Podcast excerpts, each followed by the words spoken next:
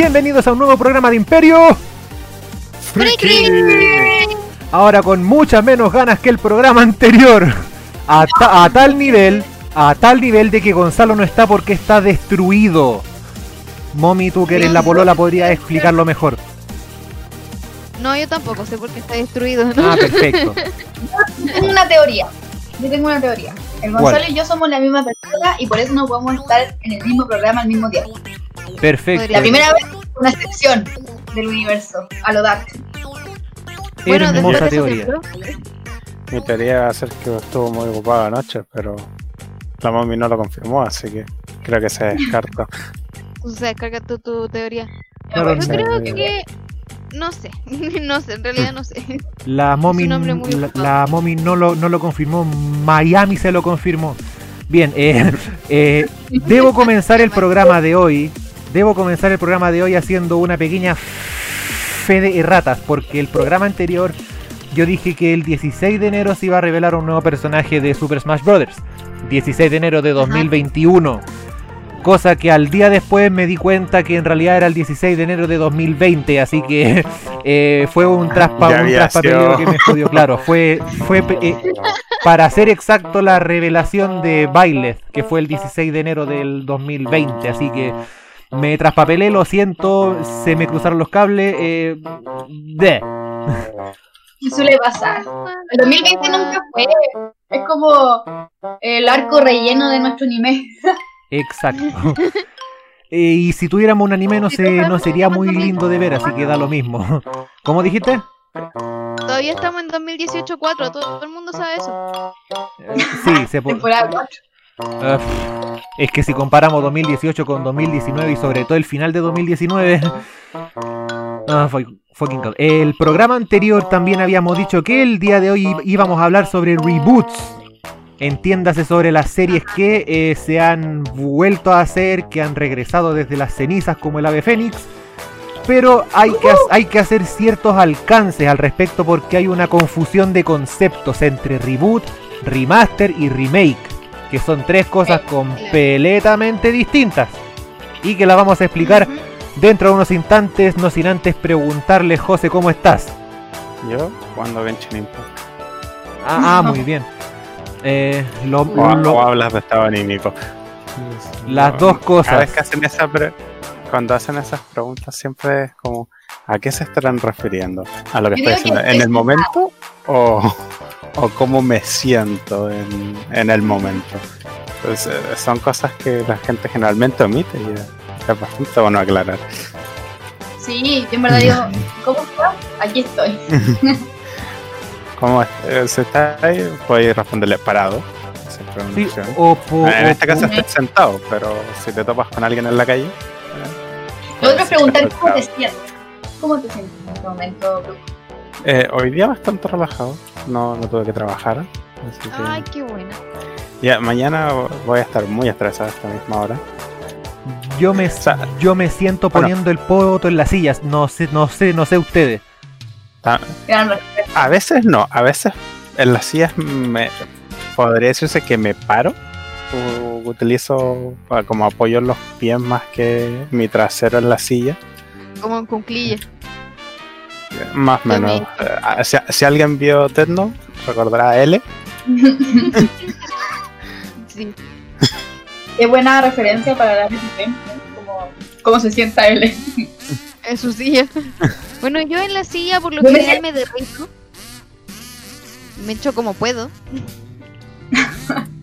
Yo me siento en la silla, la silla del frente digo un pastel. Ah, qué. ¿Quiere un qué?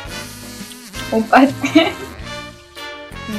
El clásico asunto de una en, en una silla y una torta y en la, y en la otra, bueno, eh, y en la otra te, Sí. te, te sientas. Eh, te iba a preguntar, Momi, ¿cómo estás? Ah, bueno, yo eh, neutral, un poco... bueno, es que hoy día nos pusimos a leer con mi hermana la caga que está quedando en Wall Street y eso me tiene como, what the fuck? Digamos que fue una broma que se salió de control. Pero se fue muy de control. Yo creo Yo que digo fue mucho. una broma. Partió como El broma. To- todo Claro. esto partió como una broma. Claro, Pero- partió como una broma. ya escaló muchísimo. La comentaremos más, más adelante porque ni yo tengo idea de qué diablos pasó en Wall Street. Eh, Kika, ¿cómo estás? Estoy comiendo, perdón. Perfecto, qué eh, manera más hermosa de terminar el día comiendo, no hay nada más rico. Em, Yo también estoy comiendo. Eh. Ah, Quiero, quiero hacer una mención. Menciones. El que siempre nos pregunta cómo estamos. ¿Y tú, Quetzal? ¿Cómo estás? ¿Cómo estás, Quetzal? Con ansiedad. Con ansiedad, mira, incluso, incluso den- dentro de un instante voy a publicar en mi Instagram personal el cóctel de medi- medicamentos que estoy tomando para combatir la ansiedad. Son medicamentos naturales, nada sintéticos, nada hecho en laboratorio, son, son flores de Bach, cosas así. Eh, melisa, pasiflora y todas esas cosas naturales porque no estoy ni ahí con andar tomando químicos para andar controlando weas de la mente. Que oh, por la cresta que se siente como el hoyo. Se No. siente Arroba- como el hoyo tener cuánto. ¿Cómo? Yo aprendí con Arroba hermano. cuánto. Arroba, algo arroba ser humano. Captain Quetzal. Kika. Quiero decir algo como un ser humano que consume todos los días pastillas sintéticas. No todo el mundo puede consumir cosas naturales y que a veces es importante cuidar la salud tal como uno puede. No estoy llorando. Ah, no, tampoco. Eso no, eso no se entendió. Yo aprendí con mi hermana que no hay que tenerle fobia a las drogas sintéticas porque en verdad hacen un cambio y un cambio muy notorio. E incluso Sí. el, el Quetzal está toma- le di recetaron algo que te recetaron a ti también. ¿Cuál? Sertralina. Ah, sí, yo tomo sertralina todas las mañanas. Y en verdad, a mí me sirve bastante. Como que. No, claro, que- claro, claro que sirve. Indudablemente sirve cuando es un caso muy extremo. Bueno. Cuando es una de- de- depresión severa, ansiedad severa, crisis de pánico severo. Y de hecho, yo tengo un diagnóstico severo. Por eso tomo eso. que tu ansiedad no es severa. Ah, claro. Pequeño. Creo que no, porque ahora siento que se me está pasando, pero en cualquier momento tengo miedo de que vuelva. Eh, pero sí, cabros, cuí- cuídense de las enfermedades mentales, porfa, que no son no son un chiste, son cosas serias. La de, la de la depresión no es un chiste, la ansiedad no es un chiste, son cosas que ojalá nunca tuviéramos que vivir, pero por la cresta el confinamiento nos cagó a todos. No, ¿Sabes igual. Bueno, que la pubertad es un. La pubertad en sí es como un desastre hormonal que te produce un montón de confusiones. O sea, lo más importante es eh, aprender de la salud mental y el autocuidado y ojalá tener un buen entorno para que si llegas a tener alguna crisis de pánico, una crisis de angustia, depresión, ansiedad, te puedan ayudar a enfrentarlo. Claro. Porque solo. tener, tener la red de apoyo. Claro, y ya sabrán ustedes que ningún, ninguno de aquí está en la pubertad, de hecho ya la, ya la pasamos hace mucho rato. Oh my El problema es que nuestra pubertad nos dejó con secuelas. Sí, pues es el gran, pro- el gran problema de la mayoría de los millennials. Eso creo que tiene que ser para otro día porque yo no sé, yo estoy, sé que estoy en el límite entre dos generaciones, pero no, no me considero José. de ninguna de las dos. José, eso lo comentamos el primer capítulo, te recuerdo. Pe- per- perdón, el capítulo cero. sí. E- ¿Eso existió? Eso no existe. Whatever, lo que sí existe. Escuchado nuestros propios capítulos. No se acuerdan de las cosas que hablamos. Sí, No, Kika, el capítulo cero no, no es un verdadero capítulo, por lo tanto no cuenta. Brígido. eh, Me siento eh, como en Dark. eh, eh, está perdido por ahí en el limbo. Entre ser un capítulo o no ser nada. Whatever, lo que sí existe es lo que estaba diciendo Momi hace un instante que estaba leyendo que parece que en Wall Street está un poquito la zorra. O sea, ¿Quién lo explica? digamos, es una parte de Wall Street. A ver, lo que yo sé o me enteré es que eh, mucha gente tenía un funcionamiento de comprar acciones a corto plazo de empresas que se veía que iban a ir a la quiebra. Entonces compraban las acciones a un precio estupidísimamente bajo. yo, yo, yo, yo, yo que no tengo y no tengo ni puta idea de economía, ya sé que eso es una horrible idea y sobre todo si se hace en masa. Ya, no, No. no, no, mira, no, es que ese no no es el problema. Ese no es el problema a día de hoy en Wall Street. Ese es el funcionamiento normal que tiene la industria Ah, Que lo Y hacen lo, como lo están haciendo. 2013. Con mal funcionamiento. A- Así es como funciona siempre, que no es buen, que no es para nada moral, pero que genera unas ganancias de puta madre. Entonces, mucha gente invierte en esa manera. ¿Qué pasó? Eh, gracias a la pandemia, eh, una gran em- una empresa muy grande de videojuegos o venta de videojuegos en Estados Unidos, se llama GameStop, estaba a punto de irse a la quiebra. Entonces, mucha gente comenzó a comprar sus acciones en corto, esperando que se fuese toda la mierda, revender, revender caro y ganar mucho. Ahora, ¿qué pasó? Muchas, unos en Reddit se juntaron unos jóvenes y dijeron, no, no vamos a dejar que esto ocurra, porque GameStop era parte de su infancia. Entonces, un chingo de gente con mucho dinero comenzó a comprar acciones, pero no en corto, en como normales para que repuntara en bolsa y todas las acciones que habían comprado en corto se les fueran a la mierda. Claro. Porque En corto, en corto es como pedir acciones prestadas. Tú después tienes que devolverlas. Entonces, cuando la empresa va en caída, las acciones bajan y tú cuando la devuelves tienen menos valor y tú ganas. Entonces, ahora esas acciones prestadas, como subieron de precio porque la gente de Reddit empezó a comprar muchas acciones, eh, Los- la- tienen las que personas hacen a- eso siempre no tienen como putas devolver las acciones. Exacto. Entonces se les, se les fue el mercado a la mierda. Yo digo que Entonces- la gente de Reddit son anarquistas. Anarquistas. Esto es romper el sistema. Acción directa. Estoy muy cagada la risa con todo lo que está pasando. Mira, de hecho, está- Uh, llegó a- está llegando a tantos a tantos lados el como lo que está ocurriendo que Elon Musk estaba tirando memes sobre la wea Eh, todo porque les mandaron a la mierda el sistema que tienen los, los la gente que estudia el mercado allá que dice ya esta se va a ir a la mierda compramos acciones los economistas se los pasaron por las pelotas les dijeron no no no no con GameStop no perros Esto es lo que está pasando. O sea, la economista que aprendió a ser económica en, en todo un día, gracias a Twitter, a explicar la situación. Resulta que Wall Street es uno de los mayores, eh, ¿cómo se llama? Como especuladores de bolsa. Entonces, lo que ellos especulan se podría decir que es. Si ellos dicen, el mañana suben las acciones de, dar un ejemplo, Coca-Cola, toda la gente va a invertir en Coca-Cola y hace que su, su especulación sea técnicamente verdadera, porque al final sube las acciones y Coca-Cola sube, o sea, ellos hacen... Pero también pueden predecir empresas también se van a ir a la baja. Entonces, ¿qué sucede? Mucha gente, como hace este negocio tan buitre de comprar a corto plazo, eh, pasó esto. Entonces, literalmente, eh, ellos como que controlan el mercado, se podrían decir así. O sea, Wall, perdón, Wall Street como controla el, el mercado. Entonces, cuando llegó esta gente de Reddit, que literalmente por horas el mercado no sabía qué mierda estaba pasando, porque, güey, porque están subiendo las acciones de, de GameStop, o sea, ¿qué está haciendo? O sea, ¿qué pasa cuando una empresa sube demasiado? Eh, significa que la gente que está invirtiendo es porque sabe que algo va a pasar. O sea, están invirtiendo, están arriesgándose a que algo, algo va a ocurrir. Entonces la gente Claro. que está pendiente de eso invierte sin saber por qué. Entonces por horas no se supo qué pasó hasta que después salió la, el, el enlace de Reddit de que era un mame, era como LOL. Que sí. Troleros máximos, troleros máximos los de Reddit.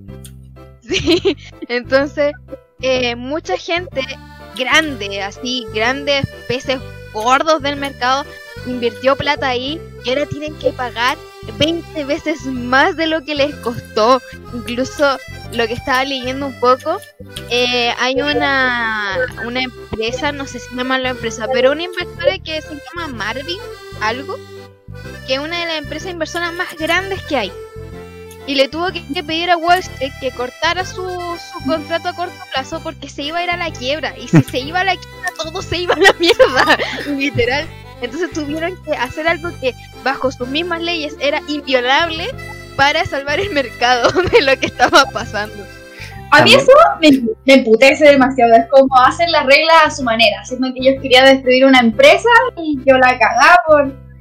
Y- Porque esa weá es Cabe, destacar que aparte de todo, como todos los peces gordos que estaban cayendo, ocurrió que los la gente random estaba sacando mucho dinero, porque eran los usuarios de Reddit que ponte gastaron 500 mil dólares, se estaban llevando 23 millones, creo haber leído por un lado. E- Era una estupidísima, es como como la, la, la- la- comenzaron a subir tanto el valor de las acciones que ellos mismos inflaron, podían vender a un precio absurdo.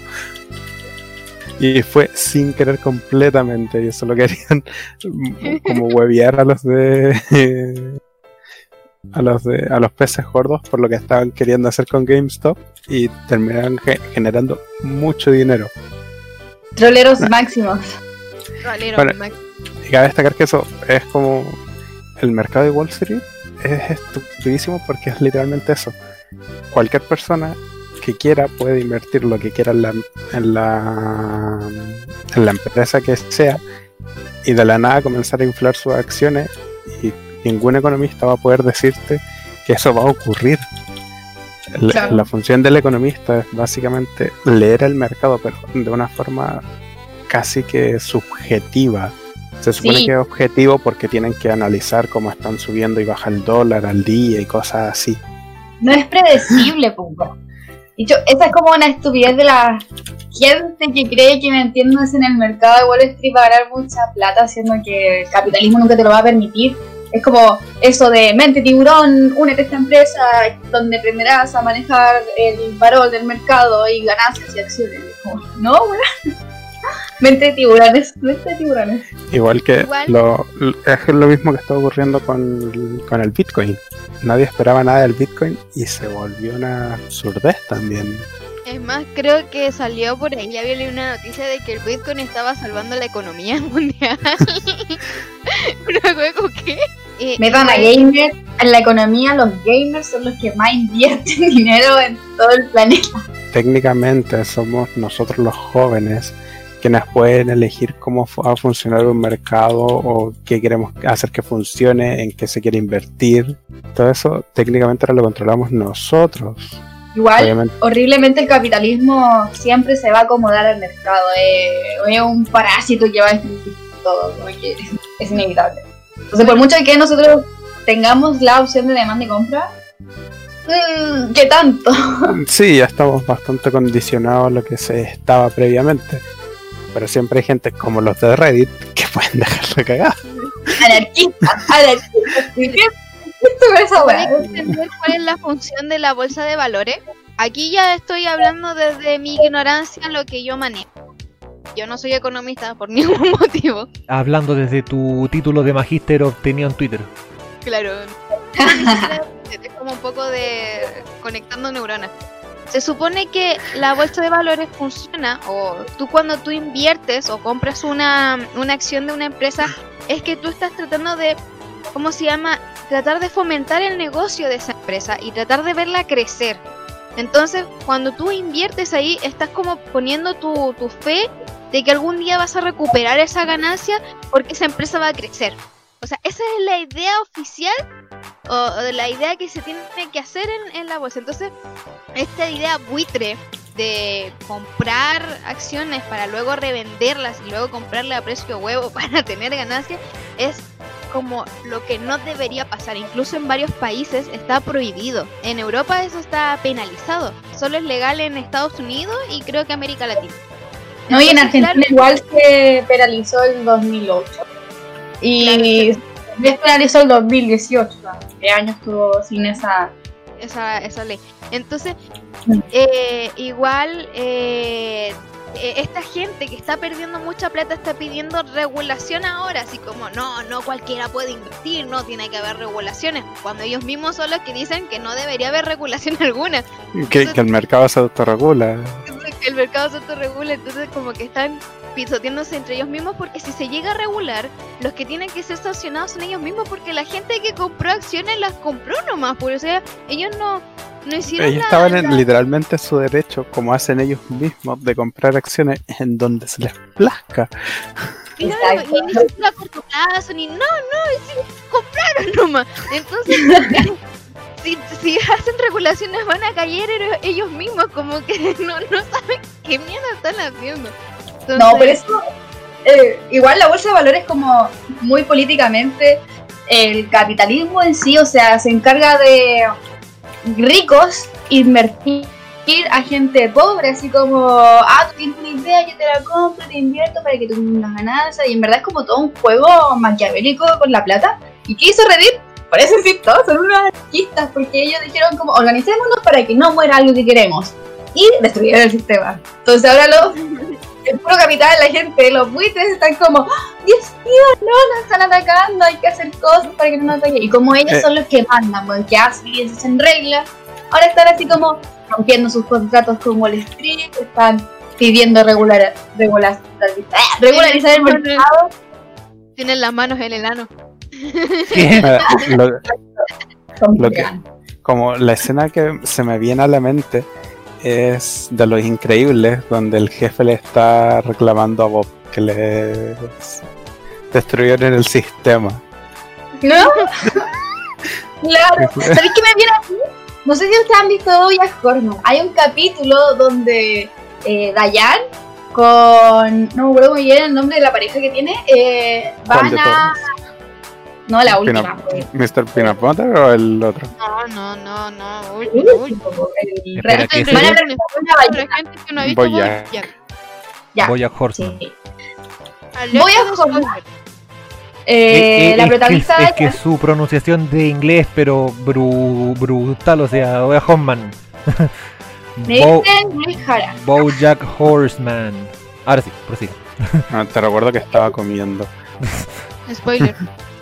Ya, eh, en ese capítulo mm, hay un capítulo donde explican cómo funciona igual el capitalismo, que es donde Diana habla con una ballena que es dueña de un montón de empresas. Entonces ahí se explica claramente lo que está pasando ahora en la bolsa de valores y es muy chistoso como ahora está cayendo en quiebra o quedando la cagada económicamente. pues, al fin. Igual esta no es la primera vez que una red social deja la escoba, por así decirlo. El año pasado, para julio, cuando Trump salió, eh, no, no, salió su candidatura para repostularse a la presidencia, o sea, para salir reelecto, bajo mm, todas las, ¿cómo, decirlo? Teníamos pandemia, o sea, todavía estamos en pandemia, pero en ese sentido estaban restricciones y él las que las violó en ese eh, arrendó un lugar para que se juntara esta gente para mostrar su Como recandidatura. Piñera en general, weón. Técnicamente Claro. no era ilegal porque las reglas las ponía él en su país. Claro. Pero toda la Así gente que le ilegal, ilegal no podría haber sido. Claro.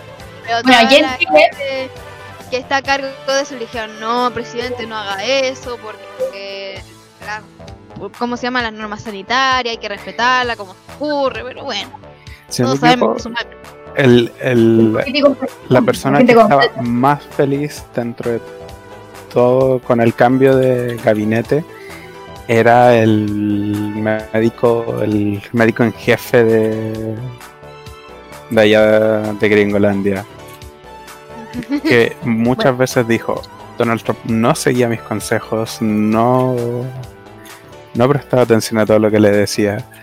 Entonces, ese bueno era el más feliz de que se fuese, que, eh, siendo para poder solucionar la pandemia que, está- que estaba ocurriendo y las embarras que dejó Trump en Estados Unidos. Tenemos el mismo ejemplo acá en Chile, pues Piñera no usa, no usa mascarilla. Era un funeral donde fueron 30 personas y ellos decían, no, pero si estamos las 30 personas, pero bueno, no contaron, no contaron a las personas que estaban como atendiendo como garzones en ese funeral, como sirviendo, ayudando, y como, bueno, son personas, no los pueden no contar. El tío había muerto por COVID, así que no podían abrir el ataúd y él lo abrió. Es más, cuando hay un muerto de COVID, creo que no tienen que haber más de 5 personas en el, en el, en el funeral y ahí habían como 15 o más. No, y- e inicialmente ni siquiera se podían hacer, creo que funerales. Exacto, entonces como, bueno, ya. Pero por eso tenemos mismo ejemplo del presidente acá que hace la misma.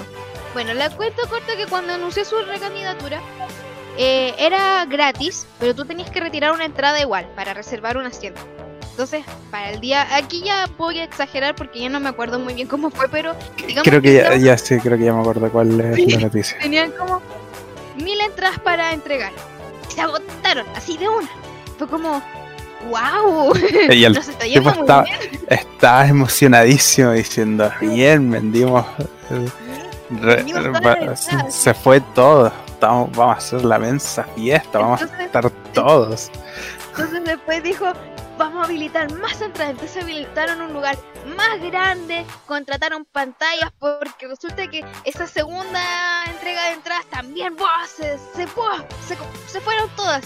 Entonces ya era como, oh, va a haber como 10.000 personas, así que que habilitar bueno, En todas las redes sociales alardeando de que se había... Claro, que iba a ser un exitazo, de la gente estaba feliz. Cuento corto, llega ese famoso día, y mientras pasaban las horas, llegaron como cuántas, como... Voy a inventar una cifra, como 500 personas, subió como a 700, 800. Y la gente que estaba afuera la tuvieron que entrar al estadio porque estaba vacío, vacío. Y resulta que después se, descubrió porque los TikTokers y los K-Poppers se pusieron de acuerdo de pedir todas las entradas para cagarle la ceremonia de reelección a Trump. Una forma de decir, güey, tú no mandas. Ah, ok. En este, en este caso, en, este caso sí los K-Popper estuvieron en contra del gobierno. En este caso sí. Exacto. Fueron a pedir todo, cosa de que nadie pudiese pedir y no fuese a, esa juntada masiva. No, yo lo, yo lo decía porque acá en Chile algunos políticos con a falta de materia gris dijeron que los capóperes fueron los que organizaron el estallido social. Ah, uno de los tantos, porque había gente también que hubo un tiempo que se culpó a los gamers que, que se ponían de acuerdo mediante videojuegos para los pagos están escuchando todas las Bueno, entonces al final es el poder, o sea, como en concluir este, este tema, si lo concluimos, es el poder de las redes sociales. O sea, pero el factor común que se tiene en todo eso es como lo decía, nosotros los jóvenes, que se puede, son los que deciden o vamos a decir cómo va a funcionar el mundo técnicamente. Mi mamá si no quieren... algo que se me había olvidado por completo y fue como claramente, porque yo no puedo decir que es mi generación, sino que es la generación que viene.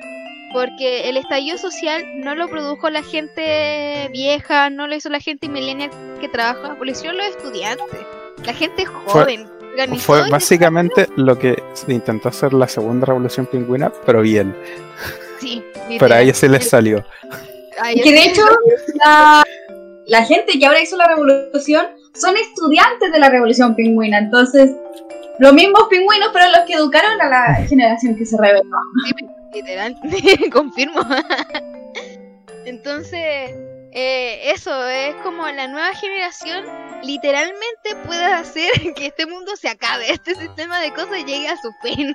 Y lo demostraron con Trump, aunque igual eso fue como una escala, bueno, igual fue grande, pero en una escala pequeña, era como, como ¿Cómo se llama? Eh, ay, ¿cómo se sabotear a una persona? Pero aquí sabotearon la bolsa de valores. Piensa que si bien fue sabotear a una persona, se podría decir que fue de las, de las personas en ese momento más influyentes del mundo. sí, es que igual por eso es como pequeño, pero no tan pequeño. y después tenemos esto que es el boicot de, de, la red, de, ¿cómo se llama? De, ah. de la bolsa, pues, no sé. Eh, justo organizado, pero es lo que queramos. A mí es, lo de la bolsa lo que siempre me, pareció más genial fue que ellos no querían romper la bolsa de valores. Ellos querían que GameStop no muriese. y comenzó como un meme de vamos a hacer prácticamente como salvemos a GameStop. Y no, no tenían no tenían ni la menor idea del cambio que iban a generar con eso. Eso es lo mejor, encuentro yo. De hecho, como que Elon Musk se metió así como... Quiero que Porque, todos mueran. porque si es que esto de verdad genera que la bolsa de, en Wall Street tenga una regularización, van a haber hecho un cambio enorme en el mundo por un meme. Literal.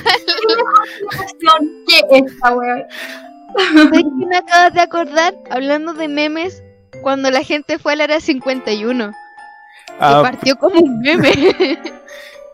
que es que por muchos años se intentó, que mucha gente de verdad quería saber y la, esa gente se lo fue diciendo a sus hijos y sus hijos actuaron. Fue como, Fue como- ¿qué tanta wea? Vamos a ver qué hay allá. y fueron. Oh, gente corriendo como Naruto, weón. Sí, es que eso era la marcha. La marcha era correr como Naruto frente al área 51. En dirección Claro. a. Y, y eso, si no me equivoco, también partió como un, un tipo en, Un en un video haciendo un esquema súper absurdo de como ahora van a entrar todos corriendo como Naruto por acá y vamos a llegar al área 51. ¿Y Mira, precisamente iba a mencionar eso, que la- los de nuestra generación y los de la generación siguiente utilizan precisamente las redes sociales para causas muy buenas, muy hermosas, algunas medio destructivas, pero con algún, pero con motivos buenos a fin de cuentas, pero a veces la usan para puras weas. Que todo esto que se está moviendo, en verdad, viene de Naruto, pues, weón. Date cuenta, todo está unido con Naruto. Ah. Probablemente. Los si bien se ocupan para cosas muy estúpidas y para cosas muy geniales, están cumpliendo su función porque son tanto como para pasar el rato en las redes sociales como para, si querer, poder organizarse. Entonces está cumpliendo completamente su propósito. Eh, Que en este caso es como, como un doble propósito, por decirlo de una manera. Sí, se, pod- se podría decir que Es- sí. Ahora, a mí lo que me preocupa es que a veces cua- cu- cualquier opinión, cualquiera es válida. Cualquiera, aunque sea de un, de, de- de un tipo que nunca en su vida ha estudiado política, nada, cualquier opinión es válida, cualquiera, absolutamente cualquiera. Y, a ve- y alguno de estos movimientos me da cosa y me da miedo incluso que se basen en ese tipo de ideas que a veces no tienen fundamento, ¿cachai? No sé, puede pasar, no sé, por un tipo que, que está, no sé, chato de que el metro, por, por ponerte un ejemplo, de que el metro cobre tanto. Y el loco inventa, no sé, pues no es que estos expertos le suben el, el valor al metro porque porque ellos quieren más plata para eh, tirárselas a las, a, las, a las hidroeléctricas para que no sigan contaminando el agua y se mueran los pececitos. ¿Cachai? Y, y va, y, va, y va a aparecer todo un séquito de weones organizando una, una protesta masiva en base a eso, ¿cachai? Y, y quizá el Ah. weón lo estaba diciendo en chiste. Es que ese es el tema. A día de hoy, si bien pueden haber, eh, se le da voz a todos para que todos tengan como su libre, eh, un canal libre para decir su opinión, eh, generalmente eh, cuando es una idea poco desarrollada que no logra como llamar lo suficiente la atención, va a morir y si es que no muere y comienza a decir cosas como falsas, al final la gente lo va a desestimar igual. Entonces ya va a dar un poco igual la cantidad de estúpidos que hablen mientras que no se les siga. Y Sí, eso pues, o va a depender de nosotros tener nuestra propia opinión y tratar de a la gente más pequeña, si bien no eh, imponerle la nuestra, hacer que piensen las de ellos por sí mismos. El, pro- el pro- problema es que la gran mayoría es influenciable, po. Es que Sí, por eso, si bien igual, Eso es el trabajo que se tiene que tener los adultos de- con, sus, con sus hijos, de que no ocurra eso y que generen un pensamiento crítico. Que a día de hoy se ve más en niños más pequeños un pensamiento crítico que lo que nosotros teníamos. Y de hecho igual esto es por las redes sociales porque igual la gente, los niños sobre todo no ven tele, entonces sus opiniones no se basan sobre los panelistas de un programa, se basan en lo que ellos buscan en redes sociales. Tienen la información de todo el mundo en la palma de su mano. Como que realmente si alguien está interesado por saber algo, y de hecho los niños como que cuando tú conversas con ellos, los niños de verdad se informan para debatir contigo, o sea, como que tú les dices algo y yo, espérate, déjame buscarlo en Google. Como que Para, nunca te saber de verdad si es que lo que están diciendo está bien o está mal. Claro. No, sé. Muchos como- no se quedan con una primera opinión. Mira, yo como profesora de biología, a mí me hacen enseñar o a crear estudiantes con pensamiento crítico, que no crean en todo la primera, que cuestionen, que estudien, que busquen, que indaguen. Entonces igual es una generación que tampoco te va a comprar toda la primera, siempre te va a cuestionar como ¿y por qué? ¿y por qué? ¿y por qué? Rígido que sí, weón. Porque todo lo que nosotros aprendimos, los profesores, era básicamente esto funciona así y funciona así, estudialo y para la prueba. Claro. Piénsalo todo completo. Y eso igual viene como de la dictadura, como que creciste en dictadura y por eso me dices así. Naciste en dictadura, que tú nací en dictadura. Claro. ¿Y saben ustedes cómo le dice un derechista a una erección? No. ¿Qué La- voy a decir? La dictadura. Oh, Dios. Que, que alguien banee a este hombre, por favor. Me, me merezco lo peor. Me merezco lo peor. Oye, por, por cierto, llevamos más de me- media hora lateando a la gente sobre asuntos políticos de redes sociales y wea, ¿por qué no? ¿Por qué no hablamos de videojuegos y anime? Hablemos de los remake, remake y reboot. Sobre todo los reboots que hay tantos actualmente. A eso iba. A eso iba. Pero antes recordémosle a la gente que nos puede seguir en nuestro Instagram arroba Imperio Friki Oficial, donde además de publicar los capítulos de nuestro podcast, también hacemos recomendaciones de series, de videojuegos y cosas así, para que se informen de cosas ñoñitas y de, y de todos esos asuntos que no nos van a servir nunca en la vida, pero que nos fascina saber. Ahí, ah, hablando de remakes, reboots y todo eso, hay una serie que se me había olvidado y me acordara de la nada que van a volver a hacer y que van a terminar más fiel al manga, que es Shaman King. Que mucha No. gente ya debe saberlo, pero hay otras, si no lo sabe, van a hacer o van a rehacer Shaman King desde cero. Wow. Como todo Eso desde es. cero, todo lo que pasó antes nunca, nunca pasó. ¿Así? Mira, ¿supiste lo que pasó con Full Metal Alchemist? No. Full Metal Alchemist, cuando salió la primera, eh, el manga no estaba terminado, estaba en emisión. Así que el- la cadena que lo estaba emitiendo dijo, chinguen a su madre, nosotros terminamos la historia. Ah, Inventaron ok. un- Y Final. inventaron su final. Luego, años después, la, la gente no conforme dijo, chinguen a su madre, lo vamos a hacer bien, con el manga ya terminado, hicieron Full Metal Alchemist Brotherhood.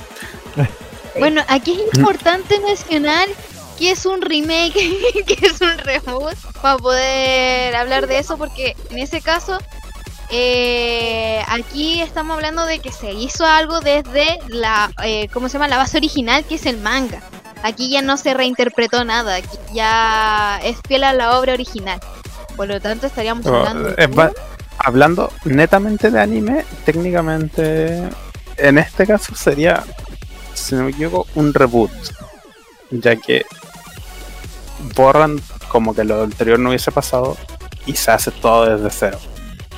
Como- Pero si es fiel al, al manga, entonces. Sí, sí, ya sí, no pero por es eso, hablando del anime, considerando solamente Ah, bueno. como anime, Los animes, claro. si, si lo vemos desde el punto de vista anime, es un reboot. Si es que lo vemos como desde el punto de vista general, que pasa a ser de, de manga a anime, es solamente una adaptación más. No, Claro. no, se, no se puede considerar ninguna de las tres, porque no, no- es solamente una adaptación. Si lo consideramos desde el punto de vista animes, en general, es un, Claro. un reboot. Bueno, entonces hablemos de, de qué es cada cosa para entrar ¿Qué es cada cosa? Ya, come, comencemos con lo más suavecito que es el remaster. Yo lo, yo lo del remaster quiero hacer como. No, no, que yo sepa, en el anime no se hace.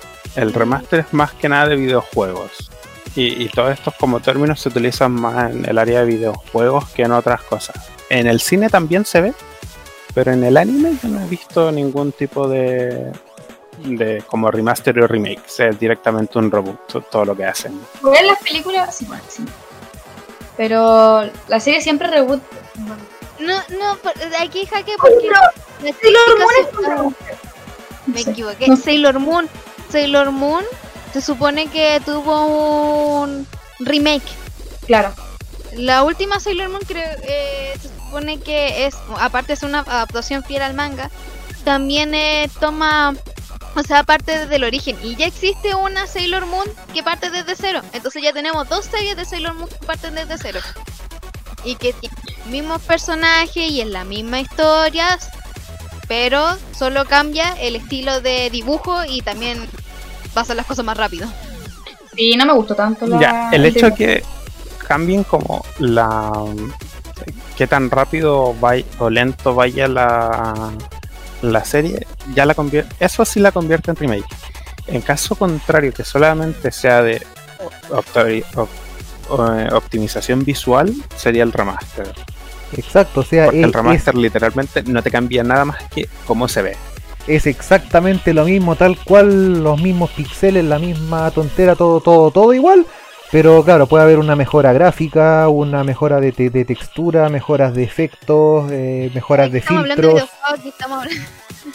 No, no, Porque, por eso. ejemplo, Por eso, en serie, todo. por eso po. te digo, en serie, en, las- en una serie, eh, si la haces completamente desde nuevo, eh, sí o sí va a pasar a ser remake. No se le puede crear un remaster a una serie. O sea, se puede. Los capítulos los podéis convertir a mejor definición como Ah, claro. cosas que Dragon hace Ball Netflix. Kai, Dragon Ball Kai. Dragon Ball Kai es remake porque también te acorta varias cosas. Ah, pero, pero, pero, pero eso es poder de síntesis nomás, pues no es remake. Es que remake Es que por eso, ese es el tema. Ya no es solo visual, entonces pasa a ser remake. Ah, bueno, ya, Remake. Es lo que mismo que estabais diciendo. El remaster, Remake al ser solo visual, es difícil que se dé, al menos acá en el área que estamos hablando. Ya en videojuegos es, fa- es más factible. Un remake, por ejemplo, en el área de cine y televisión, eh, por lo que leí, es por ejemplo que una serie que se hizo original, por ejemplo, en Estados Unidos y Chile la quiere replicar, ahí hablamos de un remake. ¿Por qué? Porque es la misma trama, son los mismos personajes, pero hay ligeros cambios que se eh, adecúan a la, a- al acontecer nacional. Por ejemplo, Casado con Hijos. Casado con Hijos es- se podría decir que es un remake Sí, de bien. Casado con Hijos de Estados Unidos, pero hecho acá en Chile. Y que también tiene existe un Casado con Hijos de, eh, ¿cómo se llama? De Mm, Argentina. Eh, existe básicamente en toda Latinoamérica, tiene su versión de casado con hijo. Sí, la verdad. O el mismo caso de Yo soy Betty la Fea, que también tiene un montón de adaptaciones. Que eso sería remake. Quiero, quiero hacer como mención, si no me equivoco, y con mucho miedo de equivocarme, Betty la Fea es la serie que se ha, ha tenido más remakes a lo largo de todo el mundo. Que ha tenido No más equivoco. adaptaciones. Fue de Google, hay que averiguar. Yo aquí tengo que se adaptó en 23 países distintos. Ah, chuta. Y hasta la fecha no he visto algo que no he visto algo que tenga tantas adaptaciones, tantos remakes.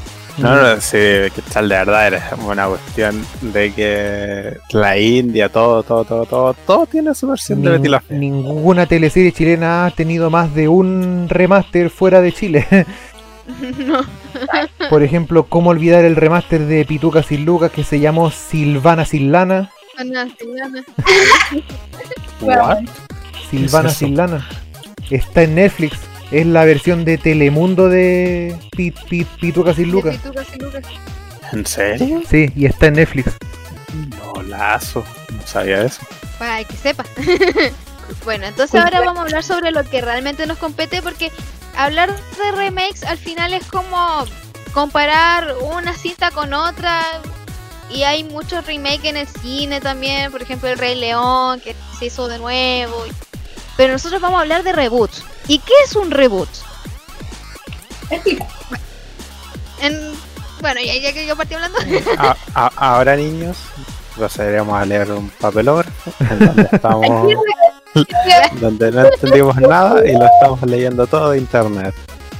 Buenos días compañeros, wink. buenos días profesor. Esp- Espérame, espérame, A mi espérame. grupo no- Antes de comenzar tu, di- tu, di- tu disertación, voy a hacer una pequeña introducción. Un reboot es Un reboot es en corto, man- mandamos toda la mierda y se comienza todo de nuevo. En largo, Mi compañera les presentará la siguiente parte. ¡Sin acoplarlo! un reboot literal es que eh, se toma el concepto de una serie, pero se modifica todo. Es como. Sí, se modifica todo, o sea, no se conserva nada intacto. Se cambian los personajes, se cambia todo. Un ejemplo podría ser el mismo caso que habíamos mencionado en el programa anterior, de la- las chicas superpoderosas, la normal, versus las chicas superpoderosas Z. ¿Por qué ocupo la Z, que es la versión anime de las chicas superpoderosas? Porque ahí hay un cambio radical. Primero, están en la ciudad Nueva Saltadilla. Ya no estamos hablando de la ciudad Saltadilla del principio. Segundo, el profesor Otoño tiene un hijo, entonces no tiene problemas de, de inventar niñitas, no las tiene que crear. Lo No tiene es- o impotencia. a lo mejor las no quería, o a lo mejor las quería crear para su hijo. Mm, No, porque la serie original nunca tuvo hijos, pues ella era sus hijas. Sí, pero estoy Pero hablando en la- del reboot. el- po. Ah, no, pero en el reboot es que todo tiene un contexto. Ahora, no me acuerdo cómo, pero se supone que cae como un meteorito y animamos. Pero la cosa es que las chicas superpoderosas a través de la tecnología tienen poderes. Que al final el niño chico, el hijo del profesor Otoño, es como terrible OP, o creo que el profesor Otoño es el niño. La cosa es que eh, él crea estos artefactos para que las chicas se transformen. Entonces ya partimos de que las chicas tienen familias, son estudiantes de secundaria. y cada una tiene vidas por separado. Y cuando son heroínas se tienen que juntar.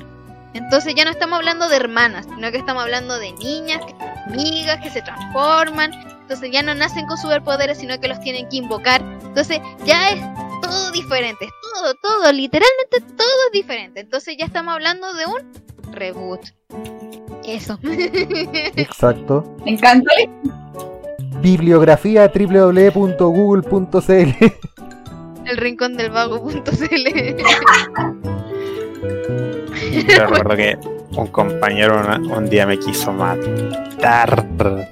Me, odió por una semana. Estábamos en disertaciones y, si no estaba hablando acerca del origen del universo. Y yo, si no mal recuerdo, le estaba preguntando por el, por el Big Bang. Y no me acuerdo qué pregunta le hice que no me supo responder.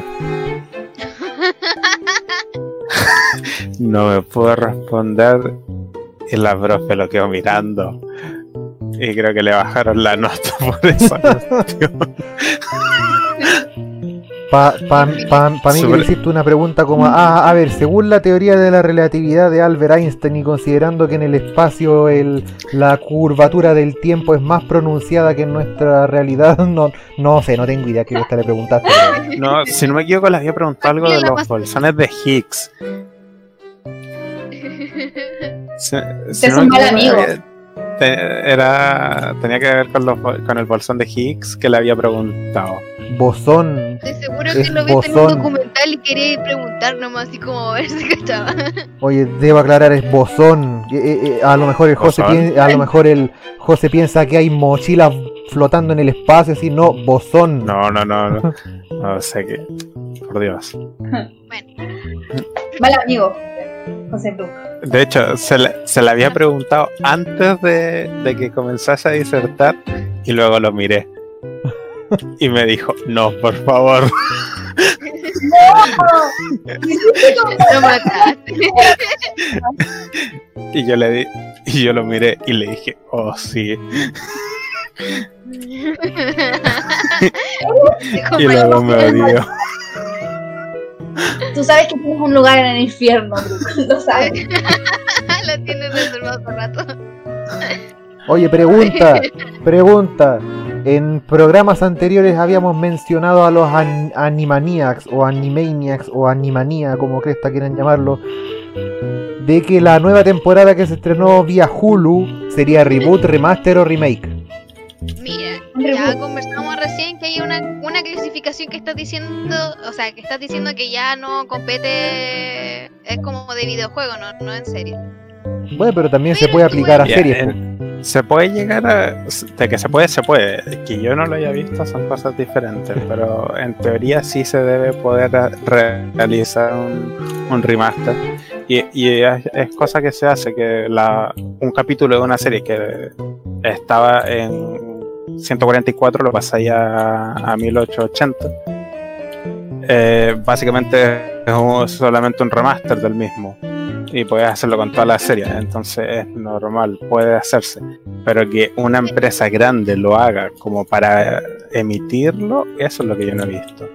Pero que como el, el remaster de, de una serie, sí, lo he visto, pero no como de manera legal, que una empresa quiera ganar dinero por haber hecho eso. Porque todo eso que veía un capítulo en una calidad que no era la, en la que se produjo, es básicamente un, un remaster. Igual en mis fuentes donde yo estoy investigando, como querido profesor, estimado, eh, existe un término que se llama revival. Supone que es la continuación de una serie del pasado que se quiere continuar. Y aquí yo sí estoy confundida porque igual Hulu ha vendido a Animaniacs como un reboot. Y no sé si revival se considere también como, como parte de la serie animada o exclusivamente de las series o películas como exclusivas de humanos, no sé cómo decirlo, actuadas. Porque Revival es cuando una serie continúa donde quedó. Técnicamente, como empezó Animaniacs, es literalmente. eh, o sea, no es literalmente. Es como si la serie hubiese, se hubiera pausado durante 20 años, creo que fue. Y continuó. Entonces, igual podría caer en la categoría de. eh, de Revival. No lo sé. Sí porque y no. Revival en animación. Si consideramos solamente la Animaniacs como parte de un programa, no. Porque piensa que Anima Animaniacs era el conjunto de todas las como miniseries que estaban antes.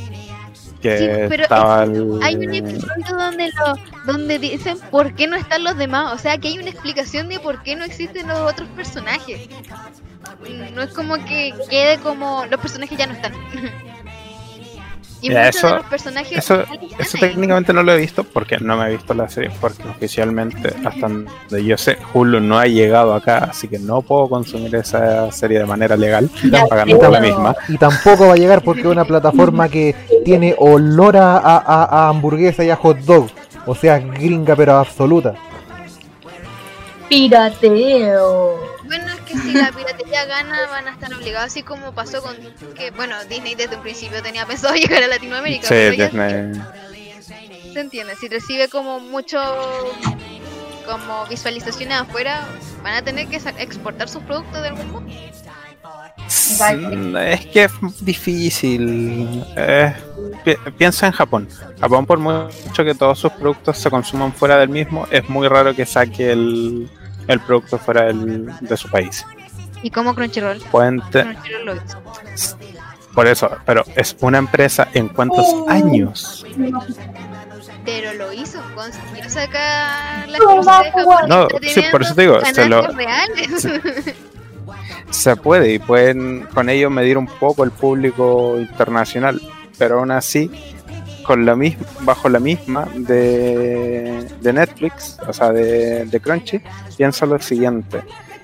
Eh, la información que les llega es por cuenta y generalmente las personas latinoamericanas no están dispuestas a, a- a pagar la suscripción y buscan. Uno la paga y la vemos 20. bueno, Al- Latinoamérica. Oye, sí. entonces, con Crunchyroll pasa eso. Eh, no es una información real o no les llega la información real acerca del consumo allá está a Japón. Entonces ellos no se van a ver interesados en un mercado que claramente no les va a generar las ganancias porque eh, ellos pueden ver que están que una cuenta se suscribió a pesar de que la pueden ver un millón de personas gracias a esa cuenta a ellos les llega como una visualización. Imagínate que la misma Pero- cuenta, por en el caso, está viendo esa serie 20 veces, ya te da un número de visualizaciones. pero te da, te dice, una persona vio 20 veces mi, mi serie, entonces una persona va a comprar solamente una figurita, que es el mercado por el cual se hacen las series. para vender un Bueno, merchandising extra. Igual supone que Boku no Hiro, no me acuerdo dónde leí fuente, eh, créeme, güey. Fue creado para el mer- fue creado para el mercado internacional porque se daban se dieron cuenta de que al mercado internacional le gustaban mucho los superhéroes y de ahí salieron un montón de series como eh, One Punch Man, aunque One Punch Man salió antes que, que Boku no Hero. Eh, pero sí muchas Pero es que One Punch Man, Eh, viene viene de otro lado, pues, One Punch Man viene del, de un webcomic que se que por eso uh, Saitama eh, se ve tan mal. El tipo que lo Sí, creaba era, era una estupidez como lo creaba. Pero la cosa es eso, de que se dieron cuenta que al mercado internacional le gustaban los superhéroes y ahí empezaron a exportar o empezar a crear más animes tipo héroes como, bueno, o Dragon Ball, o sea, Es que, tiene. mira, los, ja- los japoneses son, son muy inteligentes para algunas cosas, pero son muy imbéciles para otras cosas. Como que, Déjame lo que Ellos- son conservadores. sí, pero aún así son bien estu- estúpidos como para no darse cuenta que la gente al otro lado del charco piensa de otra manera, pues entonces como que no se saben adaptar a eso y no saben sacarle el jugo al mercado lat- lati- latinoamericano y a mí me da lata porque los giles hacen cosas para ellos nomás. Y no, y no, y les da lo mismo lo que pasa en Estados Unidos, en Argentina, da, da, da, da lo mismo. sí. Que ahí el mercado tiene que Yo adaptar a ellos. este punto de vista lo, lo veo bien como lo están haciendo y lo saben hacer porque es muy probable que no les valga la pena el esfuerzo en venirse para acá a ganar una ni una décima parte de lo que pueden generar allá con lo que están haciendo. Como consumidor me molesta porque quisiese poder consumir más cosas de manera legal y que me gustan sus productos pero como poniéndome en el zapato, los zapatos de ellos, es estúpido que vengan. No les va a generar nada. Igual es- Y hay sí, que verlo como, como ellos, no como nosotros. No es lo que nosotros queramos, es lo que les va a generar dinero. Son O, empresas. o lo, o lo que ellos pie- piensan que les va a generar dinero en realidad. Pero igual hay tiendas como por ejemplo, más tiendas que venden cosas exclusivas y originales traídas desde Japón bajo la misma premisa, como que todos tengan acceso a, a- al merchandising de alguna serie o lo que tú quieras y de manera legal. O sea, tampoco tampoco es como que estén perdiendo, simplemente hay que saber buscar. Como si ah, No, no, sí, sé que sé que está de todo eso, pero a eso mismo voy. Nuestro mercado, porque como ya lo habíamos dicho, somos somos tercermundistas, no no generamos lo suficiente como para poder que nos quede para poder en gastar en nuestro justo, que es básicamente lo que ellos sí pueden permitirse. Claro. Pero técnicamente igual no, no estamos ajenos a ello. O sea, no es como que algo que no podamos acceder tampoco. Hay Pero- que, hay que vivir a Japón entonces. Cálculos por mis pelotas. Un, un japonés puede gastarse un 10% de su sueldo en ocio.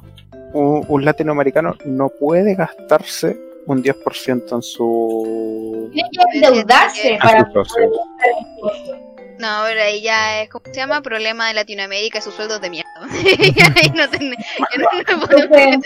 Por eso te digo, a ellos no les conviene venir a Latinoamérica en gastar en infraestructura, en publicidad, en todo lo que tienen que gastar por gente que no puede comprarse las cosas que van a vender.